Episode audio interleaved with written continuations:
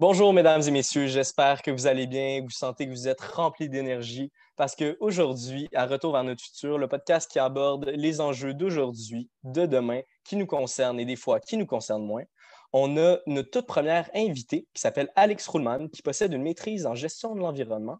Alex, aujourd'hui, va nous parler, nous informer un petit peu plus de la décroissance. Donc, pour ceux que c'est la première fois qu'ils entendent ça, la décroissance, la décroissance, c'est la critique de la croissance absolue. Fait si on produit plus, on achète plus, on vend plus, ça va régler tous les problèmes. Donc, on, amène à se poser des questions, faire est-ce que c'est vraiment ça qui va régler tous nos problèmes? Donc, malheureusement, je n'ai pas pu participer à ce super podcast. Je vous laisse avec Alex, Jasmin et Nicolas. Bonne écoute. Là où on va, on n'a pas besoin de route. Jasmin, Nicolas.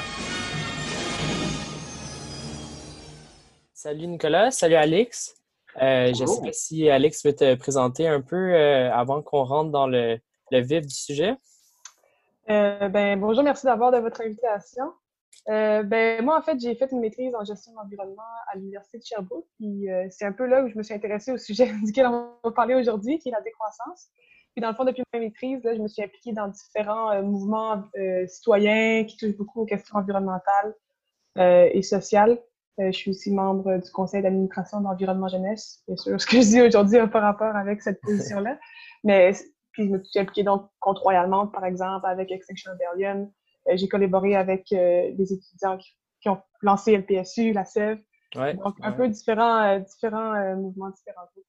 La SEV, qui est la coalition étudiante pour un virage environnemental et social, qui, qui essaie de, de réunir le plus de, Ouais, j'ai beaucoup travaillé avec eux aussi. Puis je pense qu'on s'est rencontrés dans un atelier d'Oxfam. Oui. Euh, Nicolas, euh, euh, c'est un étudiant qui est avec moi à notre école. on est impliqué, on est sept dans le projet. puis ouais, aujourd'hui, on, va essayer de couvrir le sujet de la décroissance. Gros sujet. ouais, ouais, quand même.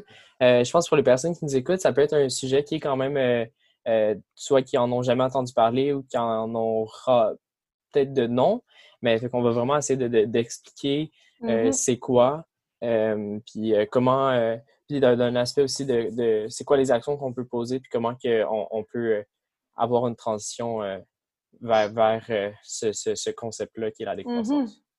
Mm-hmm. Nicolas, je pense que c'est un, concept que tu pas, que, que tu connais pas. Moi, j'y connais un peu, mais Alex, je ben, J'ai fait un, petit peu de recherche très courte hier soir là, pour euh, savoir un peu ça ressemblait à quoi, mais non, j'ai pas, euh, pas fait de, de recherche euh, très élaborée sur le sujet. Tant mieux. On va pouvoir en parler aujourd'hui. Et je ne sais pas si Alex, tu veux un peu nous introduire les bases de, mm-hmm. de ce qu'est la décroissance? Oui. Oui, je, je, vais commencer avec ça, c'est une bonne idée. juste avant de commencer, je juste euh, mentionner le fait, en fait, que la décroissance, c'est euh, un, mélange de différentes propositions, idées qui n'ont pas comme euh, une liste très claire de dogmes précis, de voici exactement ce que c'est la décroissance.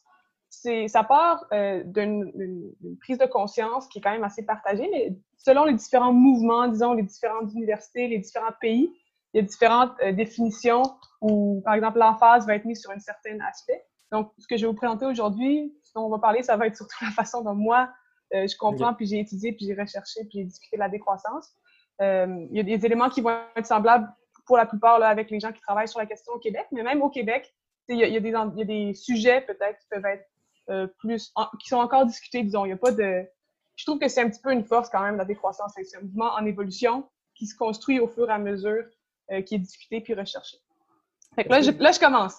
C'est bon, c'est bon. Mais c'est un mouvement qui est quand même jeune, si je ne me trompe pas. en fait, le terme décroissance utilisé comme il est en ce moment, ça a commencé dans les années 2000, mais c'est des réflexions, puis des, compréhensions, puis des analyses du monde qui reviennent depuis le début du 20e siècle, facilement. Euh, il y a des éléments qui tirent, par exemple, de la tradition plus, euh, qui, qui, critique du développement, euh, des, des, critiques du travail, critiques de la technologie, la critique du développement durable qui vient plus des années 90. donc, c'est vraiment une espèce, de dirais, de, de réalisation. Puis il y a beaucoup de, de, de, traditions, euh, disons, de recherche qui, en fait, avaient la même raison d'être et qui est en fait la croissance. C'est pour ça qu'on l'a appelé la décroissance. C'est qu'en fait, à la base de la décroissance, c'est une critique de la croissance une critique surtout du productivisme. Et cette critique-là se fait, en fait, cette, cette critique-là de la croissance se fait en trois axes. En fait, on, peut les, séparer en trois axes, euh, en trois groupes d'éléments, disons, qui sont des conséquences négatives de la croissance et que la décroissance critique. Donc, un des premiers blocs, qui est peut-être le bloc le plus connu parce que c'est le bloc qui est le plus visible et dont on parle le plus en ce moment, c'est tout l'impact environnemental de la croissance. Donc, la croissance, pour qu'on ait de l'activité économique, pour qu'on ait de la croissance économique, il faut extraire des ressources naturelles, il faut utiliser de l'énergie, puis tout ça, c'est un coût environnemental. Donc, ça, c'est tout un premier bloc de la décroissance, mais il faut bien comprendre que la décroissance, c'est pas juste ça. Il y a aussi tout l'impact social de la croissance, donc pour la société. Donc, de dire, par exemple, ben, pour qu'il y ait une croissance, il faut qu'il y ait des inégalités. Et en même temps, la croissance encourage les inégalités. Donc, tout ce qui est inégalité, c'est aussi un élément central de la décroissance, plutôt la lutte contre les inégalités. Et là, on parle d'inégalités euh, d'avoir, donc de biens matériels, les inégalités socio-économiques. Mais on peut parler aussi d'inégalités de pouvoir. Donc, il y a des gens dans la société actuelle qui ont plus de pouvoir politique, qui ont plus de pouvoir économique et qui, ce, pouvoir-là ne se répartit pas de manière juste ou équitable euh, tout, à l'intérieur d'une société et entre les pays du monde. Donc, ça, c'est un autre aspect de la critique, la, critique qui apporte à la décroissance, tout ce qui est inégalité. Puis, la troisième critique de, de la croissance, qui est portée par les décroissances, c'est tout l'aspect qui revient à l'individu. Donc, dans le fond, la croissance, c'est porté par une espèce de dogme de l'efficience. Faut être toujours le plus efficace possible, faut toujours le produire le plus possible. Et ce qui fait en sorte que euh, chaque individu va être amené, disons, à euh, prendre pour acquis certaines euh, certains a priori qu'on a dans la société et qui vont nuire, dans le fond, à nos libertés individuelles, mais aussi collectives. Je vais donner un exemple parce que là, ça, a l'air un petit peu flou, mais dans le fond, par exemple, je ne vais pas généraliser au Canada en général, mais dans plusieurs villes et, familles et, sociétés qui sont établies au Canada, le travail, c'est central.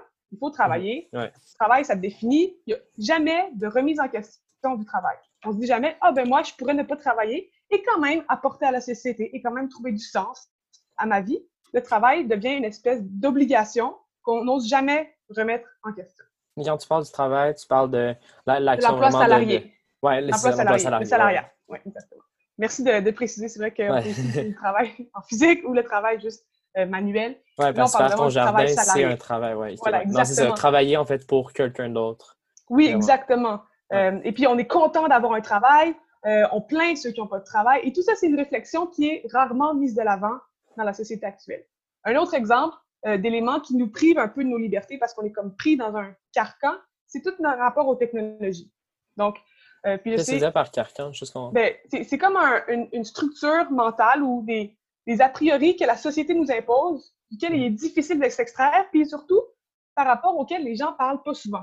C'est rare qu'on entende dire ben oui, on pourrait remettre en question le fait que les technologies sont, dans un certain sens, obligatoires de nos jours. C'est-à-dire qu'en tant qu'individu, si tu n'es pas capable d'utiliser un ordinateur, ou si même, je sais pas moi, tu n'as pas de carte de crédit ou tu n'as pas de voiture, ben tu vas être euh, marginalisé, tu vas être ostracisé. Ça va être difficile pour toi peut-être d'avoir un emploi, plus difficile pour toi d'avoir des amis, plus difficile pour toi de t'impliquer dans la société.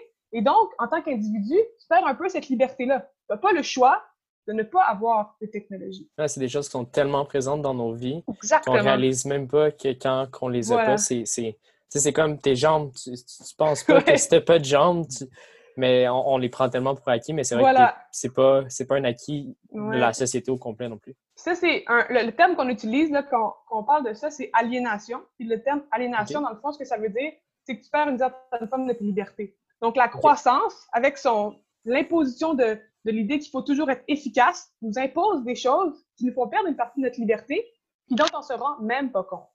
Donc ça, mhm. c'est un petit peu, je dirais, le troisième bloc, l'aliénation individuelle et sociétale, qui est nécessaire à la croissance, puis qui est encouragée par la croissance. Mm ça, très succinctement, là, je dirais que ça, fait un petit peu le tour des, des, principales critiques qui sont portées par la décroissance.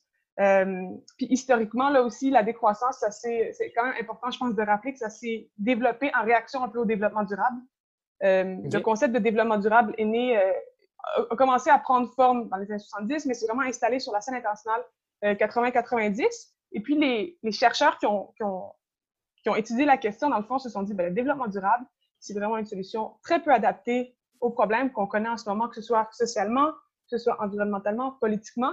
C'est une analyse qui est très peu intéressante de la situation. On vient juste mettre, disons, des, des, des band-aids. On fait croire aux gens qu'avec plus de technologies efficaces, on va réussir à sauver tous les problèmes sociétaux, la pauvreté, la faim, euh, l'environnement, les problèmes politiques, les problèmes de gouvernance. Et ce que les décroissants, ceux qui ont, amené la décroissance ont dit, ben, c'est que le développement durable, dans le fond, c'est juste, on vient comme, c'est ça, mettre un band-aid qui cache le bobo, mais ne règle pas le problème. Mais, euh, justement, développement durable, peut-être juste élaborer un peu là-dessus pour les personnes qui. qui euh, les, mots sont quand même assez parlants, mais euh, mettons les personnes qui nous écoutent, si, le développement durable, ça ne vous parle pas, en fait, c'est justement c'est le, principe de dire, OK, on peut se développer, mais d'une façon durable. Donc, mettons, on, peut faire de l'énergie, mais d'une façon qui ne va pas avoir un impact sur l'environnement. Mais la complexité derrière ça, c'est tout, c'est qu'on ne sait pas à chaque fois, mettons les panneaux solaires, ben, euh, l'impact que ça a finalement si on commence à en produire mm-hmm. de, masse. Donc, on a beaucoup plus d'avantages à réduire notre consommation. Puis c'est quelque chose que moi, étant dans des milieux qui ne sont pas tout le temps super impliqués, dans des milieux scolaires ou que c'est juste des, des, jeunes, puis je pense, Nicolas, tu, tu vois quand même, c'est quelque chose qu'on ne parle pas de développement durable directement, mais qu'on entend beaucoup. Parler de nouvelles technologies, parler des mm-hmm. panneaux solaires, des, éoliennes, de, dire que ah, ça, c'est la solution. C'est un discours que j'entends souvent, puis que j'ai l'impression que le, monde ne re-questionne pas non plus parce que c'est quelque chose qui est comme présent. Genre, mm-hmm. être, pro-environnement, c'est ça. C'est mettre des panneaux solaires partout. Oui. Puis un, autre terme qui ne veut pas dire exactement la même chose, mais qui reflète un peu la même logique, c'est tout ce qu'on appelle la croissance verte. C'est l'idée qu'on peut continuer à croître, on peut continuer à avoir un PIB qui est élevé, on peut continuer à avoir plein d'activités économiques tant que c'est des activités économiques qui sont vertes. Et le problème de cette analyse, c'est que euh, ben, ça ne remet pas en question la croissance. Donc, tout l'aspect social, aliénation dont, dont je viens de parler, ça, c'est pas du tout inclus euh, ou de manière très marginale ou très, très mm-hmm. peu euh, touchée. Donc, euh, et, et l'autre problème, c'est un phénomène qu'on observe qui s'appelle le paradoxe de Jevons. Puis là, je vais l'expliquer parce que c'est quand même assez central. Dans le fond, le paradoxe de Jevons, c'est un peu la critique de, dogme ou de, de l'idée de si on est plus efficace, on va pouvoir réduire notre consommation d'énergie puis notre consommation de biens matériels. Puis, dans une certaine mesure, c'est quand même vrai que si tu as un processus plus efficace, tu peux peut-être être capable de faire, par exemple, une table en bois avec moins d'arbres. Ça se peut. Mais le problème, c'est que dans, un, dans une conception du monde qui suit le développement durable, la croissance verte, euh, dans un monde qui est, on va le dire, capitaliste, euh, si tu es capable de faire une chaise ou une table avec moins de bois, ce que tu vas faire, c'est que tu vas en faire plus. Parce que chaque mm-hmm. chaise te coûte moins cher. Mm. Donc, tu fais plus de profit pour chacune de ces chaises. Donc, tu fais plus de chaises. Et au final, ce qu'on observe, c'est qu'au final, ben, tu utilises plus d'arbres. Alors, peut-être que pour chaque chaise, le coût environnemental est moins grand, mais ta production, ton usine, au final, a plus d'impact. Et ça, c'est quelque chose qu'on voit euh, de plus en plus. Et donc, par exemple, tantôt, tu as parlé de panneaux solaires.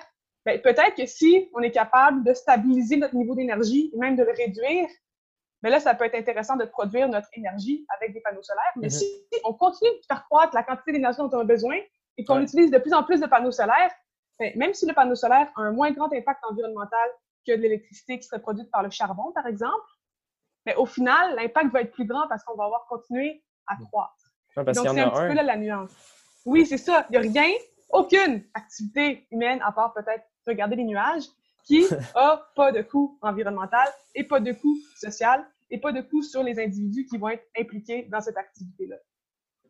Donc, c'est pour ça que la décroissance propose pas juste de réduire l'impact de chaque petit geste, mais de réduire l'ensemble de la quantité des gestes qu'on pose, euh, puisque chaque geste économique ou chaque, chaque action ou chaque activité économique, disons, a un coût environnemental social. Même ici au Québec. On, on, on, prend souvent hein, ici au Québec, on est les leaders mondiaux euh, euh, de l'environnement avec euh, nos barrages électriques, mais mm-hmm. il y a certaines critiques qui se font. Là, je pense qu'il y a une pièce de théâtre qui a été écrite qui s'appelle Jamie Gros, ouais, qui est super intéressante, que je n'ai pas vu encore. Qu'on peut écouter en podcast.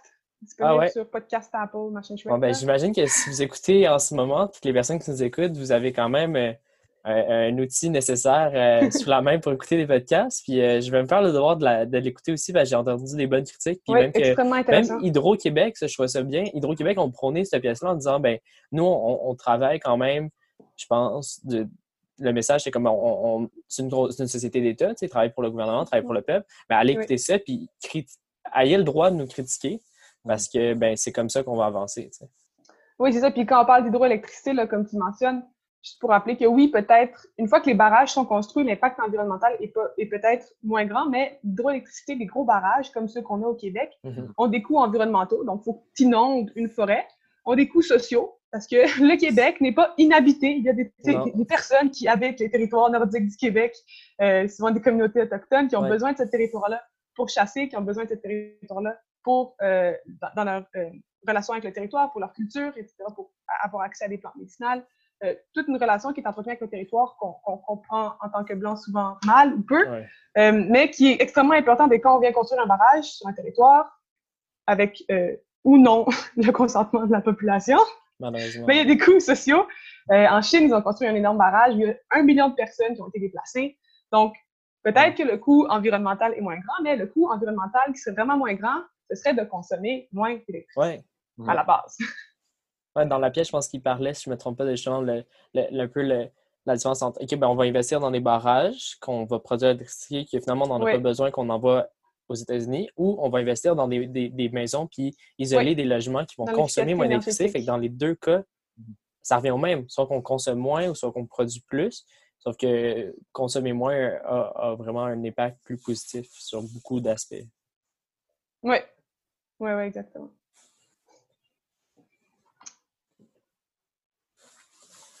Je ne sais pas si tu voulais enchaîner. euh, moi, je me rappelle que tu nous avais déjà présenté d'un. d'un- Là, tu nous avais présenté euh, vraiment comme euh, les, les points critiqués. Mais moi, je me rappelle d'une de tes présentations qui nous présentait comme les, les points de un peu de construction. Qu'est-ce je tu parlais de politique, tu parlais de Mhm. économie, puis vraiment comme comment que. Puis ça, je trouvais que c'est vraiment beau parce que ça nous donnait les idées de comment que moi je peux m'impliquer dans ma société, Mhm. comment que je peux avoir un, un œil sur ce qu'on construit en tant que, que civilisation?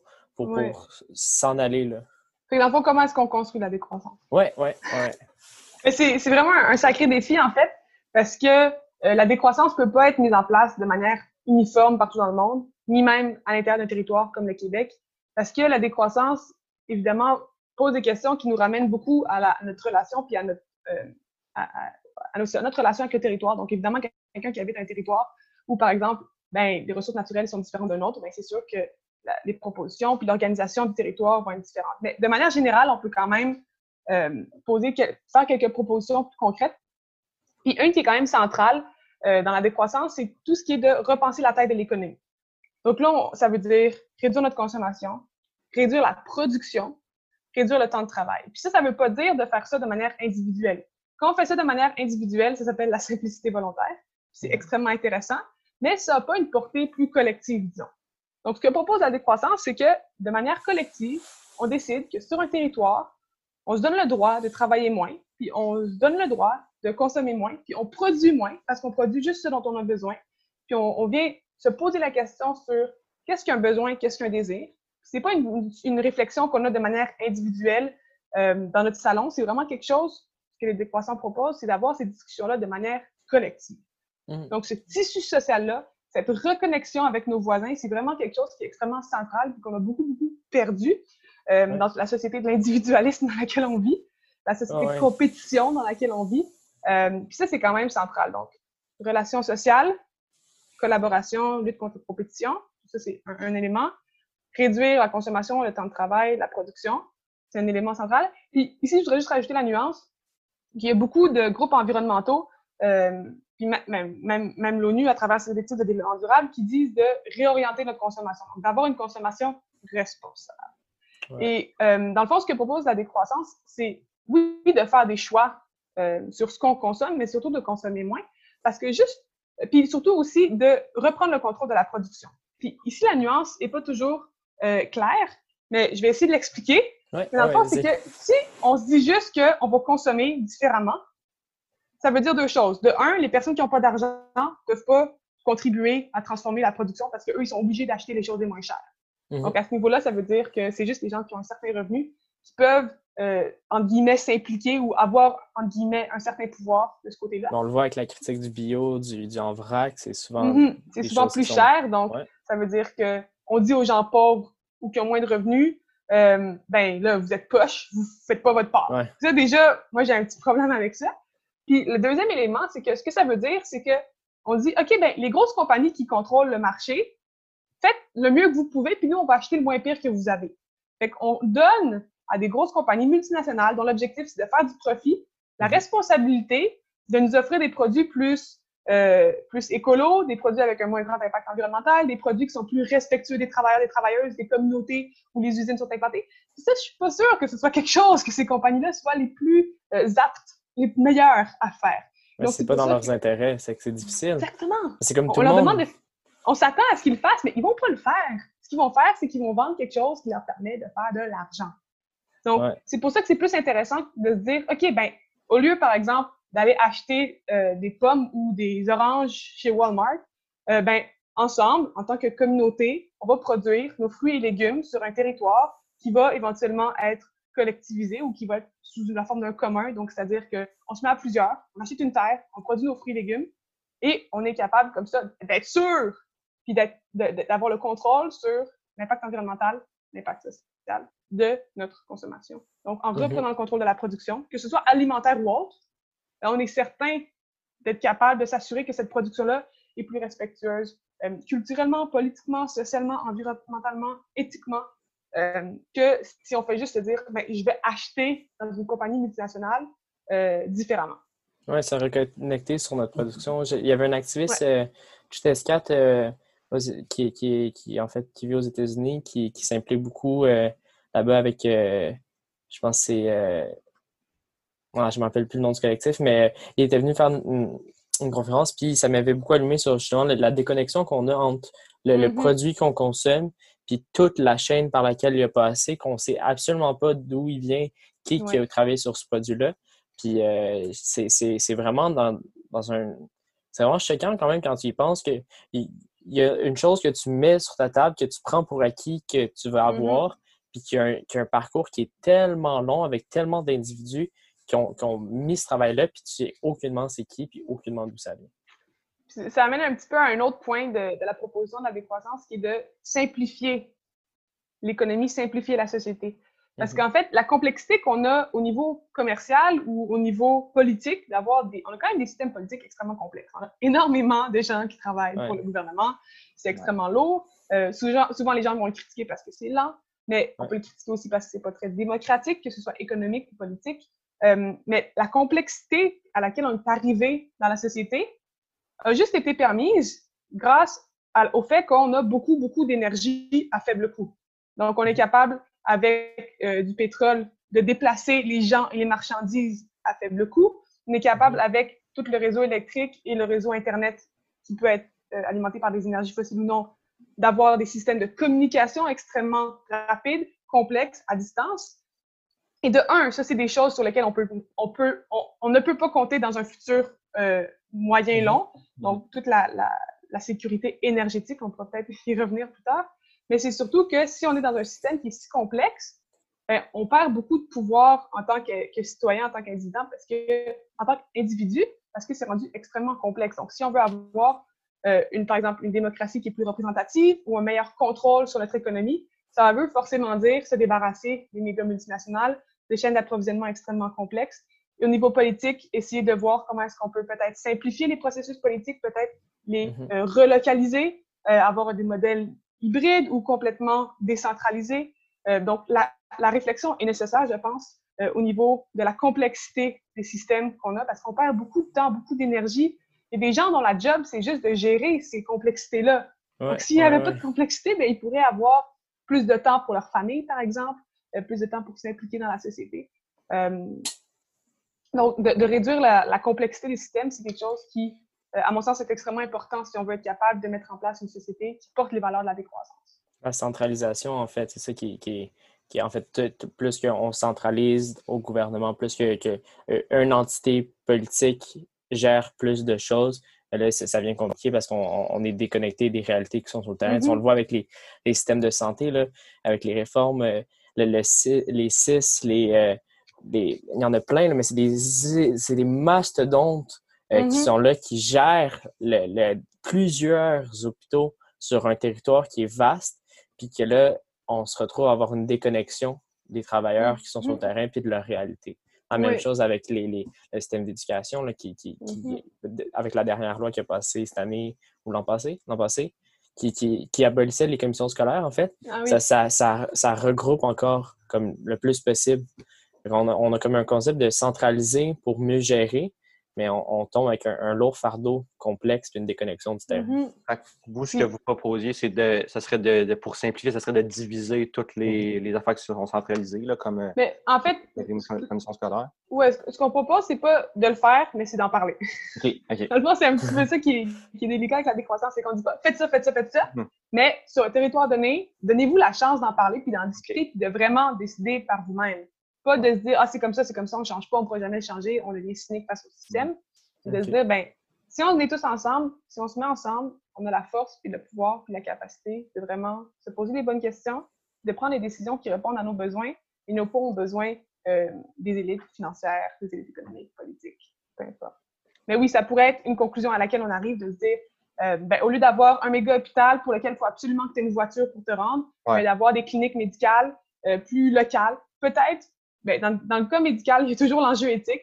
Mais Ah ouais. peut-être que dans, dans, dans ta clinique, tu n'auras pas le meilleur chirurgien orthopédique du Québec, mais ça fait en sorte que tu as un médecin que tu connais, euh, qui connaît tes enfants, qui connaît ton historique de santé, avec lequel tu as une relation humaine, peut-être que tu viens Mhm. souper le dimanche soir. Ouais. Mais ça, ça rajoute quand même un plus. Fait C'est sûr qu'il y a des pour et des contre à chacune de ces décisions-là, parce que c'est sûr que quand tu centralises, ben là, tu as tous les experts, mais ces experts-là, des fois, n'ont pas forcément une bonne connaissance du terrain. Fait C'est des pour et des contre qui valent, je pense, la peine de discuter.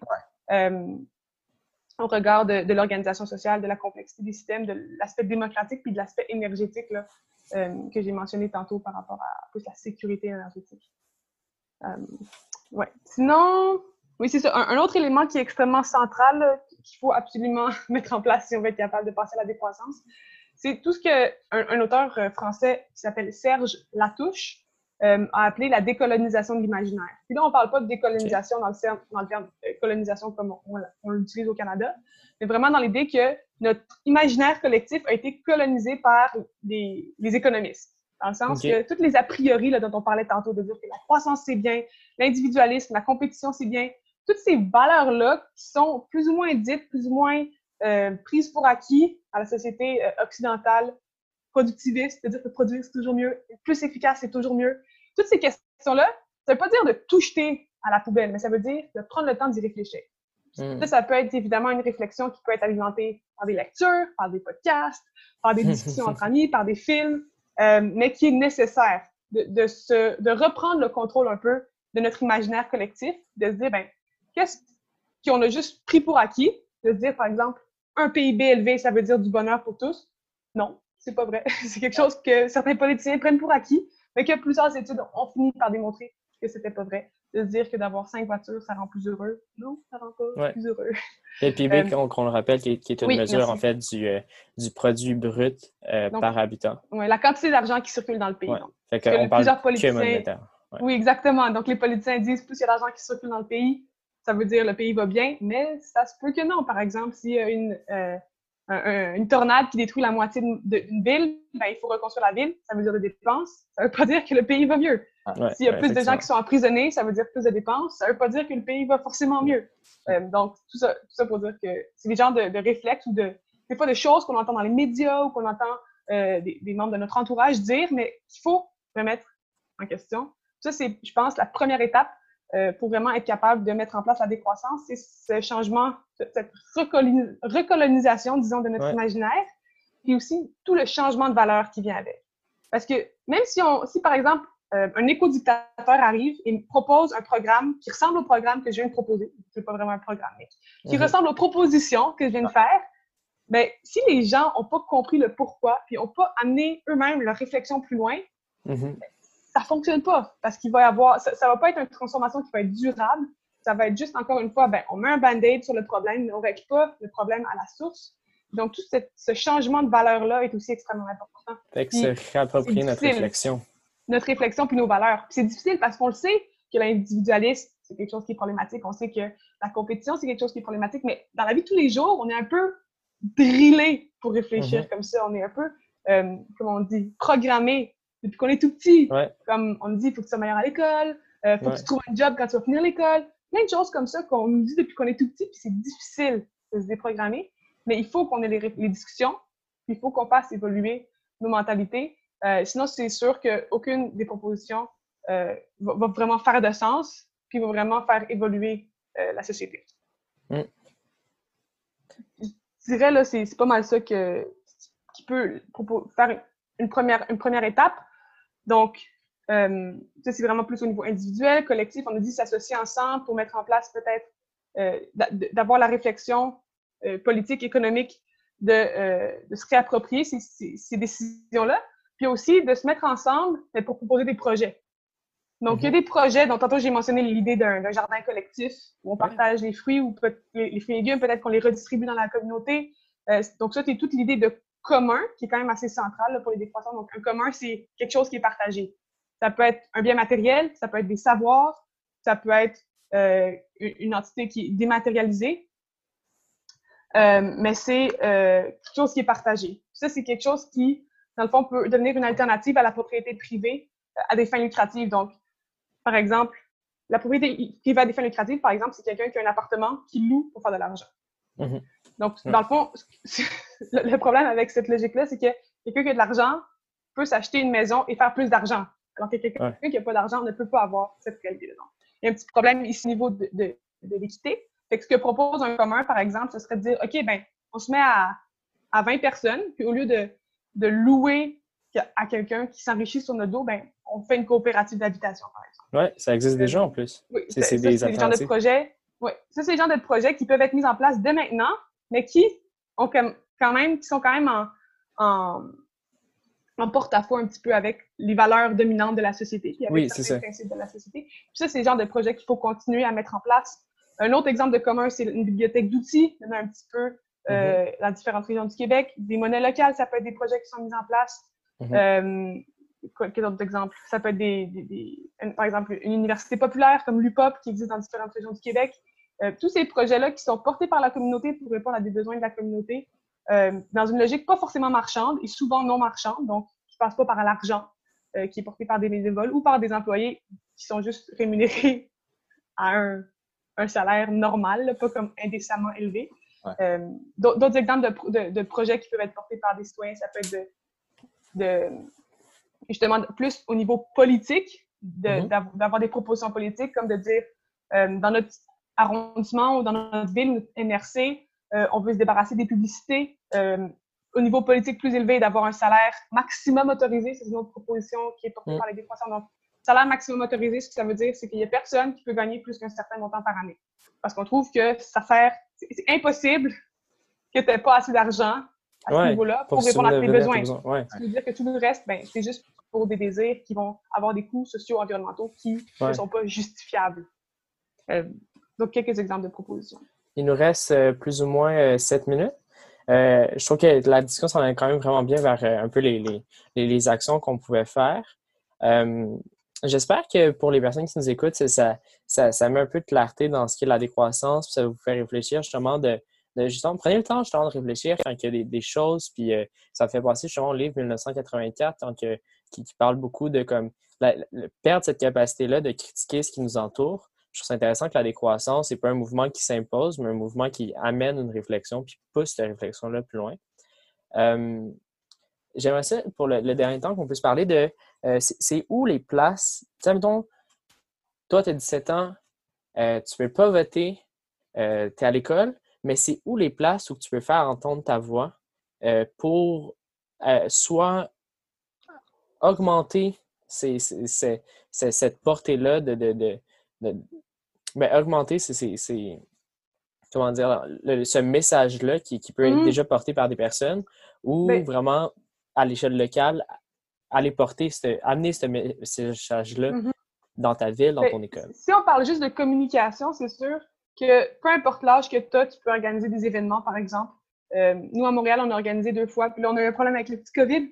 Euh, Ouais. Ce qu'on a appelé le Festival de la décroissance. Donc, c'est un événement où on invite des, des gens qui ont réfléchi ou de la recherche sur ces sujets-là à venir parler. Mais ça peut être nice. d'en inviter juste une personne dans ta ville euh, ou par, par Zoom à la limite euh, pour venir présenter ces questions-là aux gens qui peut-être sont déjà un petit peu intéressés. Une autre façon qui est quand même assez simple, euh, qui marche, qui peut quand même assez bien marcher, surtout dans les, dans les journaux locaux. En région, ça peut être d'écrire, écrire dans les journaux. Ouais, ils sont super accessibles en région. Ils sont, ils sont, des fois, oui, plus accessibles en région, des fois même aux radios, les, certaines radios en région, radios communautaires. Puis, il y a aussi tout ce que je proposais tantôt d'idées de, de projets ou de s'associer à des collectifs citoyens qui portent ces projets-là déjà. C'est une façon euh, évidemment, là, c'est pas en termes de communication. L'idée, c'est pas de faire de l'éducation, mais vraiment d'incarner ces valeurs-là. Et ça, ça peut se faire à l'âge, à, n'importe quel âge. Les collectifs citoyens ont toujours besoin et envie d'avoir des nouvelles personnes pour les aider, euh, que ce soit un marché public, que ce soit des coopératives, euh, que ce soit quelque chose de matériel ou d'intangible, quelque chose. Donc, d'aller donner votre temps, puis vos bonnes idées, puis votre énergie, puis votre regard qui est souvent différent de celui qui des gens qui sont plus programmés par le système ou qui ont vécu dans le système plus longtemps. Des fois, d'avoir une vision euh, différente, c'est vraiment, vraiment enrichissant. Euh, plus jeune. Oui, c'est ça. D'avoir un regard, c'est ça, nouveau, différent, plus jeune. Euh, c'est vraiment enrichissant. puis c'est sûr que si vous vous informez de votre côté, soit tout seul ou avec des amis, organiser des cercles de lecture, par exemple, des cafés des podcasts. Oui, écoutez des podcasts. c'est sûr que c'est toutes des, bonnes pistes de solutions. Euh, vous impliquez dans les collectifs citoyens de manière plus informelle peut-être, mais sur les conseils d'administration aussi. Il y a de plus en plus de conseils d'administration qui ont des places jeunesse. Mm-hmm. Euh, dans les écoles, il y a de plus en plus d'écoles qui ont des comités verts. L'ancien comité vert aussi s'est ajouté. Ça peut toujours ou ça peut toujours être une bonne place où euh, venir porter ces idées-là, parce que souvent, ça va être des gens dans le comité vert qui sont peut-être un peu plus sensibles à ces questions-là. Donc, mhm. d'aller les rencontrer, voir ce qu'eux en pensent, leur proposer ces idées-là, peut-être faire les lectures avec ces personnes-là. Euh, ça peut être une façon aussi de faire, euh, faire bouillonner un peu les, les idées dans, dans milieu. Ouais. Sinon, les bibliothèques aussi, des fois, sont des lieux où on peut organiser des conférences. Eux peuvent vous aider à trouver du financement pour faire venir des conférenciers. Si vous voulez organiser des cercles de lecture, souvent les bibliothèques sont vraiment des espaces qui, qui, sont quand même assez présents, là, pas mal partout dans toutes les régions, je pense. Euh, qui sont des espaces communs où on peut avoir des expériences et des projets communs qui sont qui émanent de ces espaces-là. Donc, j'invite à en profiter. Ben, je, vais parler un peu pour les, régions aussi parce que je sens que la donne est des fois différente. Il y a beaucoup moins de, gros collectifs, mais les municipalités sont beaucoup plus accessibles. Fait allez voir les municipalités, euh, allez cogner là-bas qui, s'occupe du, dossier de l'environnement ici, qui, s'occupe de tel dossier, peu importe le projet. Euh, Carrefour Jeunesse Emploi, je sais que c'est quelque chose qui est très mm-hmm. présent en tout cas dans les municipalités autour de où j'habite, euh, qui sont souvent trop sous-estimés. Le, monde ne savent pas à quoi qui, servent, mais c'est moi, de ce que j'ai compris, ce organisme-là sert beaucoup à juste amplifier ce que tu veux faire. que ce soit n'importe quoi, ton, projet, ben, eux sont là pour te donner les outils, euh, puis t'aider à aller chercher les outils que peut-être eux n'ont pas. Euh, mm-hmm. Puis c'est super intéressant. Là. Ils peuvent, moi, j'ai collaboré avec eux, puis la, plupart du temps, c'est des gens qui sont, qui sont vraiment cool. Mm-hmm. Puis sinon, je sais que, comme tu dis, les gros organismes environnementaux sont beaucoup moins présents en région, là, on s'entend. Mais il y a souvent des organismes qui existent en région. Puis c'est vrai que des fois, les territoires sont plus grands, donc c'est difficile de, de, se rencontrer ou de se connaître. Fait que c'est pour ça que des fois, ça peut être bon de lancer l'idée d'avoir, de créer un comité de citoyens dans ta ville ou dans ta MRC, mm-hmm. qui n'est pas obligé d'être gros. Il suffit qu'il y ait comme 3-4 personnes, ça peut être des amis, tu peux mettre une affiche à la bibliothèque, inviter les gens à venir à une rencontre. Euh, sinon, les coopératives de développement régional, il y a, des, des, des, groupes, des, des, organisations, disons, plus formelles un petit peu, qui ont déjà ces idées-là, tout ce qui touche économie sociale et solidaire, euh, qui ont quand même des institutions plus en région, portent ce genre d'idées-là et avec lesquelles c'est possible de collaborer et de, de, de, faire du bénévolat ou de s'impliquer, euh, peuvent être des façons de, de faire même en région. Euh, puis si ça n'existe pas, de, juste d'ouvrir la porte. Je suis sûre que peu importe où tu habites, il y a au moins trois, quatre personnes qui se disent il me semble que c'est cool qu'il y ait quelque chose. Des fois, il suffit qu'il y ait une personne qui lance l'idée dans le journal local, dans le journal du quartier ou peu importe. Mm-hmm. Une rencontre au parc, hein, pas à l'intérieur. une rencontre au parc. Ouais, hein, c'est vraiment euh, puis, puis, on peut lancer des, des, collectifs qui après peuvent avoir une influence au niveau municipal. Ça peut être plus agréable d'aller rencontrer ton maire quand tu es 3-4 ou d'être tout seul. Ça peut être moins intimidant euh, pour leur faire des propositions plus concrètes pour changer des choses localement euh, plus concrètement. C'est un bon message à la fin, ça. Euh, sur ce, je vous lancerai à. Genre, on parle de, de, collectifs. Ben, allez suivre justement de certains collectifs qui sont assez euh, présents au Québec et qui portent des beaux messages comme Enjeu, Environnement Jeunesse, sur les pages Facebook. La CEV, C-E-V-E-S, qui, euh, qui est d'un aspect beaucoup plus étudiant, militant. Parce que, en fait, manifester, regardez quand vous allez dans une manifestation, les, les organismes qui organisent ont souvent des messages qui sont portés. Euh, puis quand que tu vas manifester, c'est ce message-là qui t'appuie. Donc, c'est selon moi une espèce de pas vers une discussion ou, la portée d'un message. Des fois, on, se rapproche vraiment beaucoup plus euh, de la grande politique qui a l'impression d'être très loin. Surprenamment, moi, j'ai été surpris de me ramasser en chambre de commune. Tu sais, je me suis, je quand même longtemps impliqué, mais je pensais pas ramasser là aussi vite. C'est des cercles qui ont l'air fermés beaucoup, Mhm. mais qui sont Ouais. parfois accessibles quand que on, par un chemin de hasard, on tombe circonstances. Ouais, fait que c'est des places qui peuvent être intéressantes aussi euh, Ouais, quand puis- on pousse. Je pense que le truc qui est important aussi, c'est que des fois, on a l'impression, puis même moi, là, je, je- je suis un peu plus vieille que toi, je pense, Jasmin, j'ai 25 ans. Ouais. Euh, c'est des fois, on a l'impression que les, les personnes plus vieilles sont comme sont des experts, sont intimidants, on peut pas leur parler, mais c'est pas vrai. Comme, Mhm. euh, c'est sûr, faut pas que tu arrives en ayant l'air comme en posant des questions ou que tu aurais pu juste googler et tu eu la réponse. Mais ça peut valoir la peine de poser des, des questions puis d'avoir des discussions même avec des gens qui ont pas l'air accessibles. C'est des humains. Ils ont déjà eu ton âge. Ils savent Ouais. euh, c'est quoi ta réalité. Fait que si tu as l'air un minimum sérieux, un minimum préparé, faut vraiment pas hésiter à aller euh, interpeller ces gens-là, que ce soit des élus locaux ou des gens d'une entreprise ou d'une organisation qui habite euh, dans, dans ta ré- qui œuvre dans ta région. Euh, puis peut-être juste avant, je sais pas combien de temps il reste, mais je voudrais juste vous, vous- proposer, si jamais il y en a qui écoutent le podcast et qui cherchent des choses à lire sur la décroissance pour aller un peu plus loin, il y a un livre qui est sorti à l'automne, au début de l'hiver, qui s'appelle Guérir du mal de l'infini, qui a été écrit par Yves-Marie Abraham. Euh, puis qui résume quand même assez bien, puis c'est quand même un, un style là, qui est quand même assez euh, facile à lire là, par rapport à beaucoup d'autres auteurs qui sont un peu plus complexes et philosophiques. Euh, donc, si jamais vous arrivez à mettre la main dessus, je sais qu'il est disponible en ligne à la BANQ, Bibliothèque et Archives nationales du Québec, Ouais. mais il peut sûrement se trouver en librairie ou dans des bibliothèques en, en format papier. Donc, si jamais vous voulez lire quelque chose cet été au soleil, Bon, ben, parfait. je, je vous le conseille. C'est une super bonne idée là, de lancer des lectures comme ça, les personnes qui veulent euh, continuer à s'informer sur euh, ce sujet-là, qui, euh, Mhm. qui on, on- on pourrait en parler pendant tellement plus longtemps. là. Si jamais tu as envie de, de revenir, qu'on parle de sujets plus précis à travers ce, ce gros mastodonte-là, quand même, idéologique, qui, est- qui est la décroissance. Euh, puis, ben, si jamais tu as envie, puis si jamais vous, vous qui l'écoutez avez envie de réentendre Alix, ben, suivez-nous sur les réseaux sociaux, que ce soit Facebook, Instagram, écoutez-nous sur les différentes plateformes de podcast, que ce soit Balado, euh, Spotify. Euh, puis euh, écoutez les prochains épisodes, puis euh, dites-nous ce que vous en pensez, dites-nous ce que, ce que vous voulez entendre. Euh, puis euh, ben, j'ai vraiment hâte que- qu'on qu'on puisse se reparler de ça, que ça soit dans un podcast ou ailleurs, Alex. Puis euh, Ça fait plaisir que de, de Nico, euh, ça te te- te- te- t'as quand même bien compris. Ouais, ouais, ouais, ouais.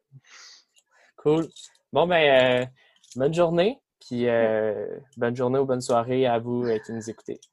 Merci, à la prochaine. À la prochaine. Euh,